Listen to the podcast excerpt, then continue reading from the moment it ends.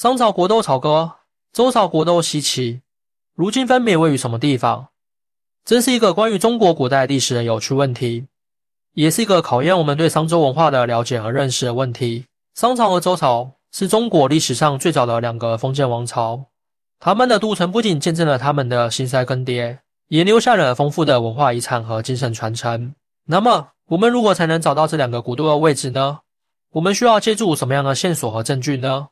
商朝是中国历史上第一个有文字记载的王朝，它的存在时间大约是公元前十六世纪到公元前十一世纪，持续了约五百年。商朝在其长期的统治过程中，经历了多次迁都，其中最著名的就是商王盘庚迁都因晋河南安阳，以及商纣王过建因为朝歌晋河南鹤壁。那么，商朝国都朝歌到底在哪里呢？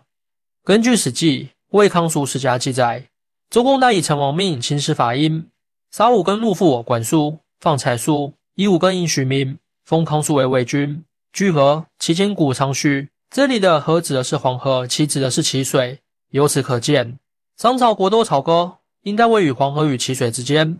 根据嘉庆《郡县志》记载，商序及古朝歌城，在今郡县西南，淇县东北，淇水近其西，河水近其东，是为河其之间也。这一说法与实际相符。为了验证这一推断。考古学家们在二十世纪八十年代开始，在河南省鹤壁市巨桥镇刘寨与山寨之间进行了发掘工作。他们发现了一处大型城址遗迹，命名为鹿台遗址。鹿台遗址所处的地理位置正好符合和其之间的描述，并且出土了大量的商代文物，如甲骨、青铜器、玉器等。其中最引人注目的是一件铜方鼎，鼎上铭文记载了商纣王修建鹿台宫殿的事迹。这一发现证实了鹿台遗址。就是商纣王自焚之地，在鹿台遗址西北约五公里处，考古队员们又发现了一处更大型的城址遗迹，命名为刘庄遗址。刘庄遗址出土了大量的商代和西周时期的墓葬和器物，并且发现了一条宽达四十米的城墙。考古学家们认为，刘庄遗址就是商朝国都朝歌的核心区域，而鹿台遗址则是朝歌的郊区。两处遗址共同构成了商朝末期的都城朝歌。商朝国都朝歌是商代文化的最高体现，也是商周交替的重要舞台。它不仅展示了商代人民的生活方式和社会制度，也反映了商代人民的思想观念和精神追求。朝歌是商代政治中心和军事要塞。商纣王在位期间，将印都扩建为朝歌，以适应他对天下诸侯的统治和征战。他在朝歌修建了许多宫殿、祭坛、园林等建筑，显示了他的权威和富贵。他还在朝歌周围修筑了坚固的城墙，以防备外敌的侵扰。他还在露台建造了一座巨大的金银宝库，堆积了无数的财富和珍宝。他甚至还在露台上设立了一个天文台，观测天象，以求得天命的指示。朝歌是商代经济中心和文化中心。商纣王在位期间，大力发展农业、手工业、商业等经济活动，使朝歌成为当时最繁荣的城市之一。他还吸引了许多来自各地的贵族、文人。艺人等到朝歌来参与政治、文化、娱乐等活动，使朝歌成为当时最多元化的城市之一。他还在朝歌推行了甲骨文书写制度，使甲骨文成为中国最早的文字系统之一。他还在朝歌举行了许多盛大的祭祀、音乐、舞蹈等仪式，展示了商代人民的宗教信仰和艺术创造。朝歌是商代兴衰转折和历史变革的见证者。商纣王在位期间，虽然使朝歌达到了空前的繁华。但也因为他的暴虐无道，而引起了天下诸侯和百姓的反抗。周武王率领西周联军攻打朝歌，发生了著名的牧野之战。周军大败商军，迫使商纣王退守鹿台。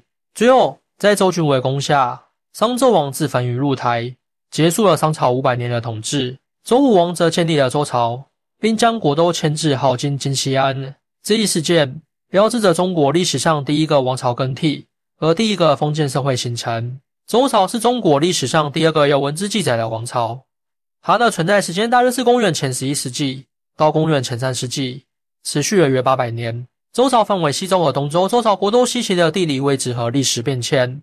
周朝是中国历史上第二个有文字记载的王朝，它的存在时间大约是公元前十一世纪到公元前三世纪，持续了约八百年。周朝分为西周和东周两个时期，其中西周时期的国都是西岐。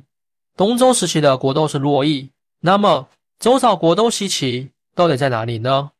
根据《史记·周本纪》记载，周之先、太郎之子姬利居岐山之阳为西岐波。这里的岐山指的是今陕西省宝鸡市境内的一座山峰，阳指的是山的南面。由此可见，周朝国都西岐应该位于岐山南麓。根据《史记·殷本纪》记载，吴王可商，封地管束于齐，蔡束于蔡，霍束于霍，康束于魏。封穆根之后为子齐于宋，封地干之后为莒鲁侯，封箕子之后为纣王之臣，封殷大夫司财于商汤之旧义伯。这里的伯指的是今河南省商丘市境内的一座城市。由此可见，周武王在建立周朝后，并没有迁都伯，而是仍然留在了西岐。为了验证这一推断，考古学家们在二十世纪九十年代开始，在陕西省宝鸡市凤翔县进行了发掘工作。他们发现了一处规模宏大的城池遗迹，命名为丰基台遗址。丰基台遗址所处的地理位置正好符合岐山之阳的描述。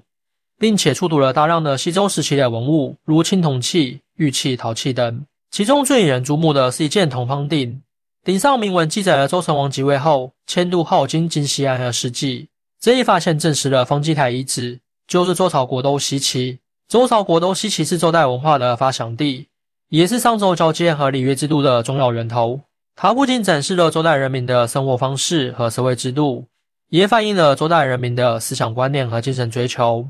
西岐是周代政治中心和军事基地。周武王在位期间，以西岐为根据地，统一了天下诸侯，并建立了以天子为首、诸侯为辅、百姓为本的封建制度。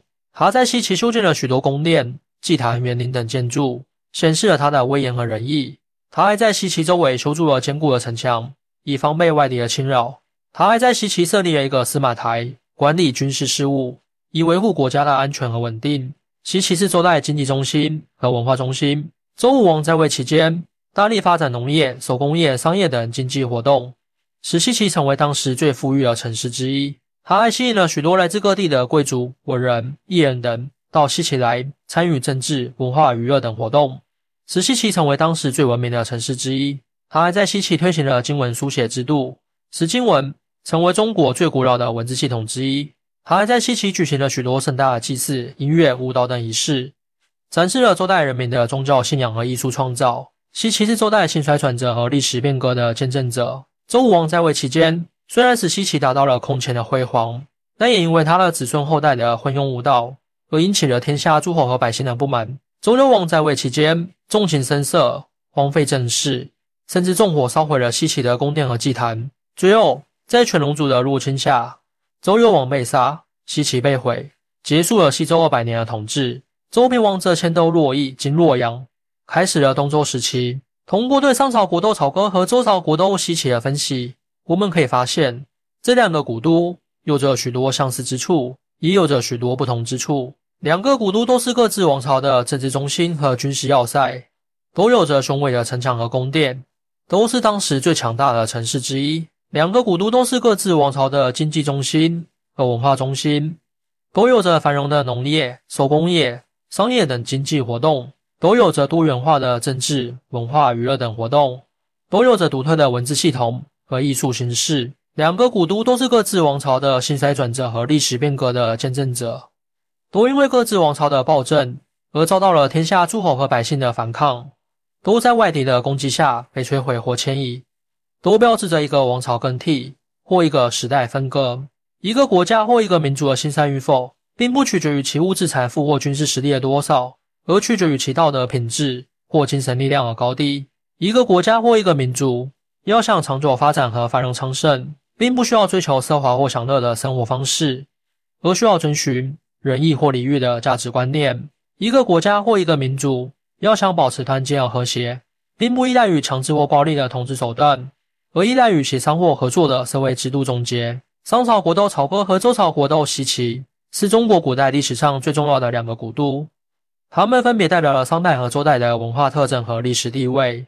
通过对这两个古都的地理位置、历史变迁、文化特色和历史意义的分析，我们可以发现，它们有着许多相似之处，也有着许多不同之处。它们都是各自王朝的政治中心、军事要塞、经济中心。文化中心也都是各自王朝的兴衰转折和历史变革的见证者，但是他们也因为各自王朝的道德品质、价值观念、社会制度的差异，而导致了不同的命运。从这两个古都中，我们可以得到一些关于国家或民族的兴衰、发展、团结、和谐等方面的启示，也可以对中国古代历史和文化有更深刻的认识和理解。欢迎大家一起来讨论。明德至此是我更新的动力。更多精彩内容，请关注伴你听书。